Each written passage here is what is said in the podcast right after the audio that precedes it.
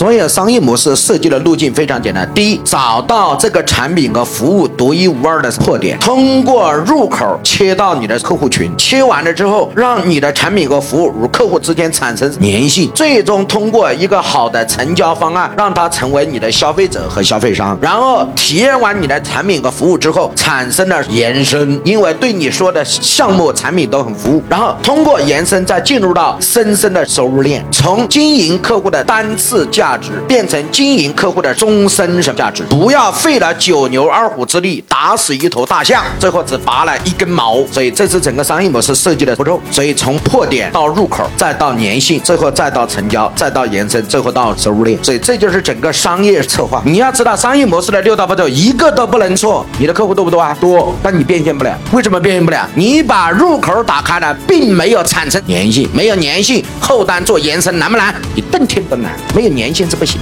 所以你要通过设计你的营销流程，持续跟客户接触，以证明我非常专业，以便在专业的基础上增加与客户的次数互动的什么粘性，更加了解顾客，才能在顾客的后端下功夫，这些都不能少。我做项目的时候非常简单，我是持续不断的按照破点入口，然后产生粘性，后端再来设计延伸，就是因为我设计了别人没有设计的产生粘性，没有这个粘性，后端你想卖任何产品做任何服务增值都是不可能的。也就是你跟客户之间只有一次性生意，做完了也就结束了。所以你的营销流程需要重新设计。